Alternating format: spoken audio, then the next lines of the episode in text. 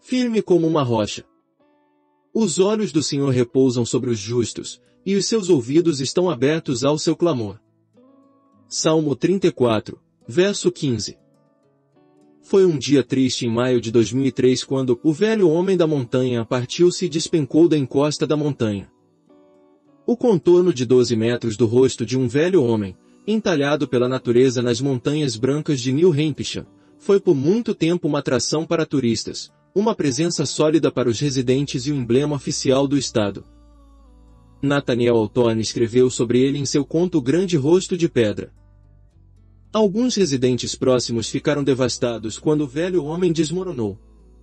Uma mulher disse, cresci pensando que alguém estava ali zelando por mim.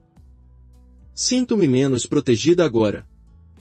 Há momentos em que a presença de alguém em quem podemos depender desaparece. Algo ou alguém que tinha nossa confiança deixa de existir e nossa vida fica abalada. Talvez seja a perda de um ente querido, de um emprego ou da saúde. A perda nos faz sentir desequilibrados, instáveis. Podemos inclusive pensar que Deus já não está mais nos guardando.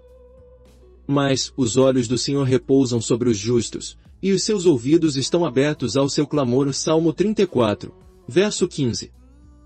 Ele está perto dos que têm o coração quebrantado. Verso 18. Ele é a rocha cuja presença podemos sempre depender. Deuteronômio 32, verso 4. A presença de Deus é verdadeira. Ele zela por nós continuamente. Ele é firme como uma rocha. A pergunta não é onde está Deus, mas onde ele não está.